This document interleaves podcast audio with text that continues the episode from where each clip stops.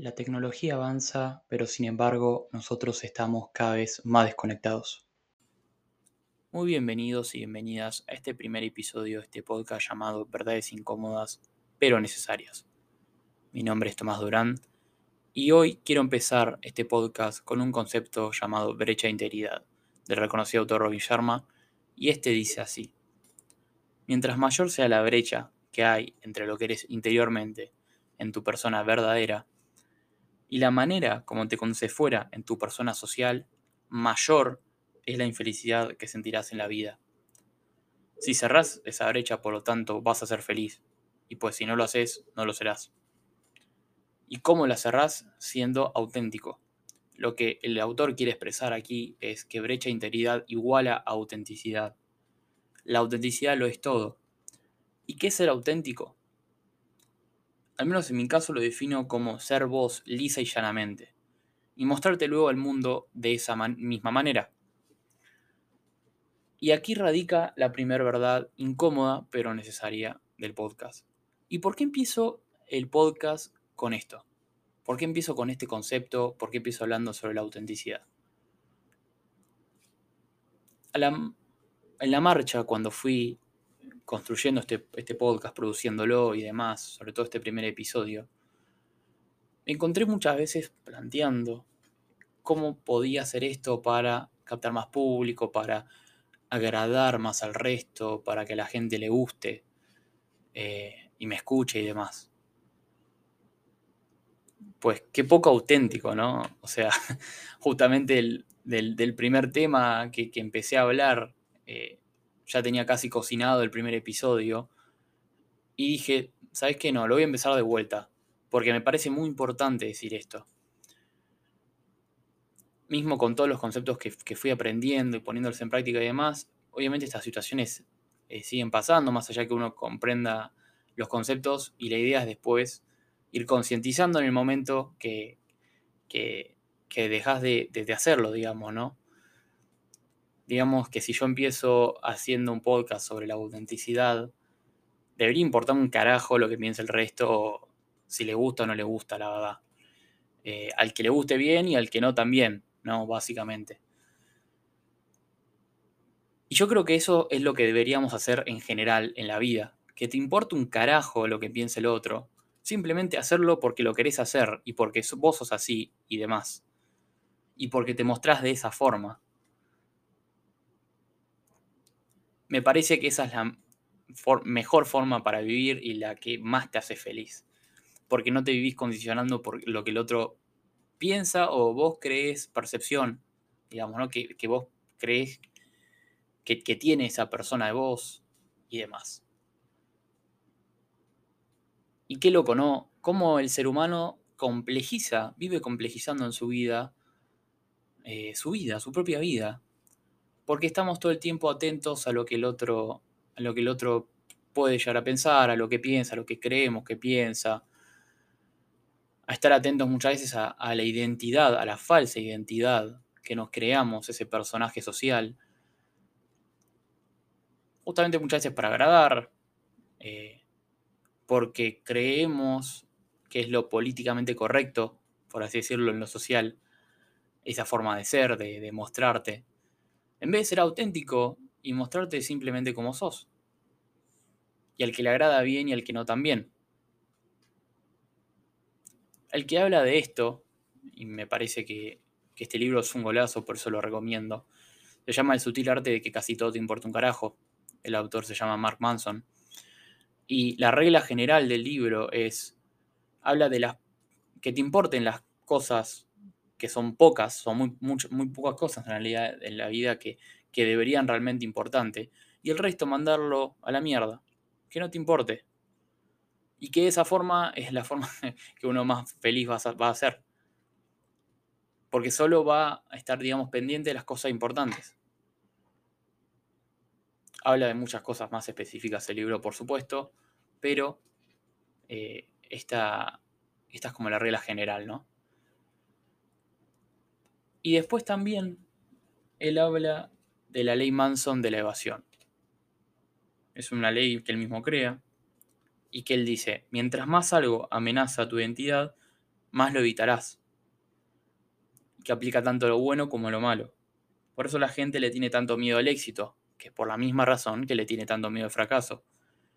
Porque amenaza la percepción de quienes creen ser. ¿Qué está hablando acá? Básicamente de la falsa identidad que nos creamos y que cuando se ve amenazada, hacemos todo para protegerla. Para proteger algo que en realidad ni nos confiere porque no es nuestro. Es simplemente algo que nosotros creamos. Y muchas veces es una percepción que nosotros armamos de lo que, el lo que pensamos que el resto quiere ver de nosotros, ¿no? También muchas veces nos dicen ¿no? el resto directamente, pero bueno, se entiende el punto. ¿Y por qué complejizamos tanto el ser humano? ¿Por qué complejizas tanto? Es mucho más, simple ser vos mismo. Por supuesto que es mucho más difícil, porque en una sociedad, hoy en día sobre todo, en la que se premia, básicamente no, en la que no se premia ser auténtico, porque eh, cada uno acá tendrá su propia opinión, por, por supuesto, pero yo me encuentro cada vez que veo de las pocas personas auténticas que veo, eh, realmente. Sobre todo voy a poner el ejemplo de las redes sociales, porque me parece muy interesante con respecto a la autenticidad. De las pocas personas que realmente creo, por lo menos eh, a mí me suena que se están mostrando como realmente son, generalmente son de las personas más criticadas, son de las personas que más escucho críticas todo el tiempo, más allá de si te gusta, el, si tienen contenido, si te gusta el contenido, o, cómo son, o, o qué sé yo, demás, no importa una persona te puede no gustar o no, pero encuentro mucha crítica y crítica fuerte, ¿no? Eh, justo en estas personas que yo veo que son, me suenan auténticas. Y me pareció interesante plantear en, en este episodio por qué criticamos tanto y por qué criticamos tanto a la gente que se nota que es feliz como es y se muestra de esa forma. Yo muchas veces me he encontrado haciéndolo. Y por supuesto que ahora trato de concientizarlo y ya cada vez lo hago, lo, hago menos por fuerte. Pero por supuesto que es un desafío de, todos los días, este como cualquier otro, obviamente. Y la, también lo que quiero plantear con esto es que la gente no se suele mostrar auténtica también por miedo al rechazo, por miedo a mostrarse vulnerable. La gente asocia ser vulnerable es ser débil. Y al menos en mi caso, yo considero que eso es algo muy erróneo. Es completamente erróneo. Ser vulnerable, aparte de que cuando sos auténtico te mostrás vulnerable, porque te mostrás completamente como sos y nada más. Y dejas que la gente te vea de esa forma. No tenés ninguna armadura encima para esto recomiendo también el libro llamado El Caballero de la Madura Oxidada, de Fisher, un, clásico que habla de la autenticidad y la vulnerabilidad. Entonces, la gente asocia vulnerabilidad con, como que es una debilidad, cuando esto es completamente lo contrario. Ser vulnerable es ser fuerte y mostrarse invulnerable, porque esto es mostrarse invulnerable, es ser completamente débil, porque no te estás mostrando realmente como sos y estás mostrando a la gente algo que, no es verdad. ¿Y quién es feliz con algo y con cómo se muestra al, al otro como no es? Al menos creo que si vos te mostrás como sos, seguro que vas a recibir un montón de críticas, quizás más que las personas que no lo son. Por eso hablaba esto de, las críticas en cuanto a la autenticidad y que lo conectaba con las redes sociales. Creo que es mucho más, más simple ser uno. Pero por supuesto que es mucho más difícil porque hoy en día se, se trata de bajar constantemente al que, al que no, al que es auténtico. Y acá estamos, en una sociedad donde se castiga, se quiere bajar al que es distinto o diferente, o al menos así se lo cataloga con una connotación negativa, obviamente. Cuando en realidad todos somos distintos, todos somos diferentes, todos somos únicos, nadie es igual al otro. No hay, nadie, no hay ninguna persona en la Tierra que sea igual a como es cada uno de nosotros. Ninguna. Entonces, ¿por qué se quiere bajar constantemente al que es, al que es como es, al que es auténtico, al que se muestra, que se muestra de, la forma que, es? ¿Por qué? Al menos dejo ese cuestionamiento para que cada uno se lo replantee. Y ahí se me cayó el celular, pero bueno. Y acá hice una anotación que dice así. ¿Por qué en la sociedad parece un denominador común que la gente sienta culpa? Y parece también que muchas veces para hacer algo te lo tenés que ganar y aún así si sentís que te lo ganaste, sentís culpa. O los otros te lo quieren hacer sentir así y vos te lo tomás como propio. Pareciera un denominador común fatal. Qué interesante, ¿no? Al menos a mí me parece que así lo es. Que la gente vive con mucha culpa y miedo, ¿no? Pero sobre todo mucha culpa de, no sé, está en un momento tranquilo, disfrutando de lo que sea. Y si no, porque el otro no lo tiene, o si subo esto porque los otros están en tal cosa, o porque, no sé, o tendría que estar haciendo lo otro, el otro está trabajando, qué sé yo. O tenés lo que tenés, aprovechalo, disfrutalo y agradecelo. No le tenés que rendir cuentas a nadie. Y sobre todo no tenés por qué sentir culpa. ¿Culpa de qué? Parece loco mismo. Yo cuando estoy hablando sobre esto parece una locura, tipo, que sintamos eso, ¿no? Pero muchas veces es lo que, es lo que sentimos, ¿no? ¿Y por qué hacemos eso? ¿Y por qué muchas veces no lo sentimos así, pero el otro sí nos los hace sentir así? como tendrías que estar haciendo esto, lo otro, y nosotros lo terminamos tomando como propio. Es igual de fatal que lo, que lo otro, que hacerlo por nosotros mismos también, ¿no? En una sociedad donde la gente también parece que está todo el día, está todo el día a las corridas, mucha gente haciendo, haciendo nada, o sea, está todo el tiempo haciendo algo, pero al mismo tiempo está haciendo nada, es la realidad. ¿Por qué? En vez de muchas veces tomarse el tiempo para pensar, reflexionar, ver el rumbo que estamos tomando, las decisiones que estamos tomando. ¿Y qué es lo que queremos hacer? Nosotros, cada uno de nosotros, ¿qué es lo que querés hacer? Y que te tiene que importar un carajo lo que piensa el resto. Obviamente que puedes aceptar críticas constructivas, gente que te quiera ayudar, apoyar, que te diga, si me permitís tu, decir mi opinión, a mí me parece esto, esto y lo otro, me parece perfecto, porque eso eso uno lo hace crecer. Todo lo que venga a ayudar, eh, por más que sea una verdad cruda, que a uno no guste, una verdad incómoda, ayuda y un montón. Pero todo lo que es negativo, toda la gente que, viene con críticas, quejarse y demás, no sirve de nada y hay que hacer oídos sordos a eso. Porque habla mucho más del que lo dice, del que lo está, del que lo está escuchando, más allá de lo que esa persona piense. Y acá tengo una imagen también que, que voy a tratar de empezar a verla lo más posible. Recién la, acabo de encontrar en, mi celular guardada. En la que te muestra cinco puertas, ¿no? Te dice las personas en tu vida. Te muestra cinco puertas. La primera dice los que te critican. Obviamente la puerta que más personas tiene. Montones de personas. Los chismosos, un poco menos que la primera. Los que creen en ti, todavía menos que la segunda.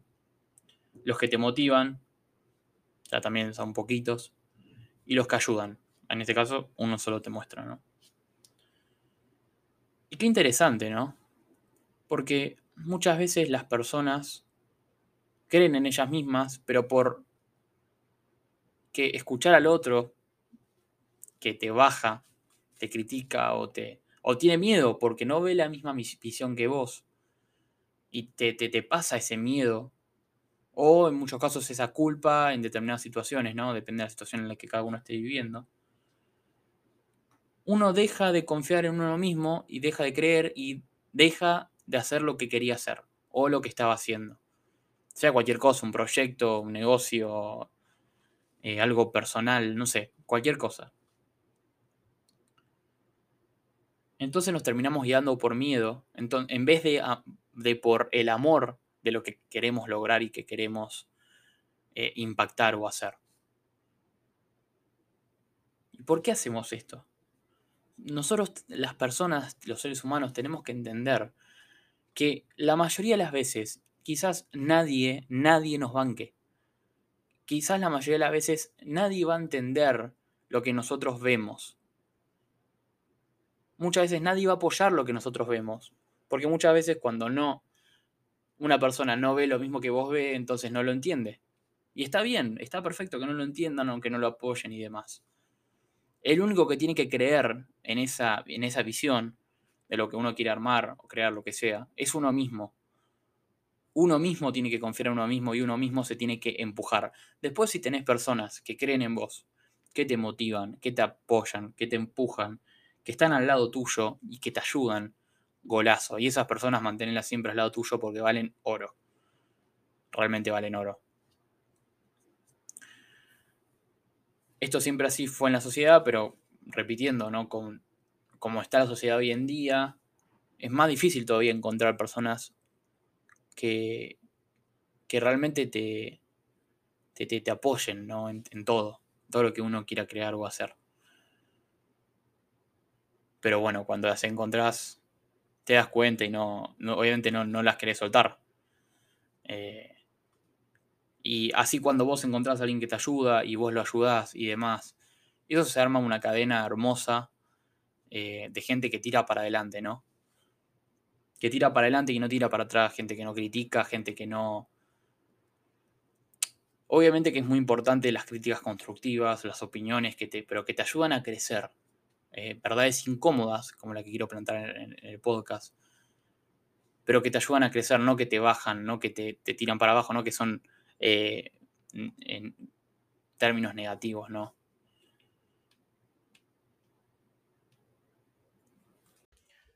Y cierro con dos dichos de Mario Alonso Puig, un excelente y reconocido neurocirujano y neurocientífico español, el cual expresa que si todos fuésemos más abiertos a la vulnerabilidad y nos abriésemos más a los demás, entenderíamos que somos todos ganadores y nos iría mucho mejor como sociedad en sí. Porque más allá del increíble avance tecnológico que, tenemos, pareciera muchas veces que siguiésemos viviendo en el siglo XVII.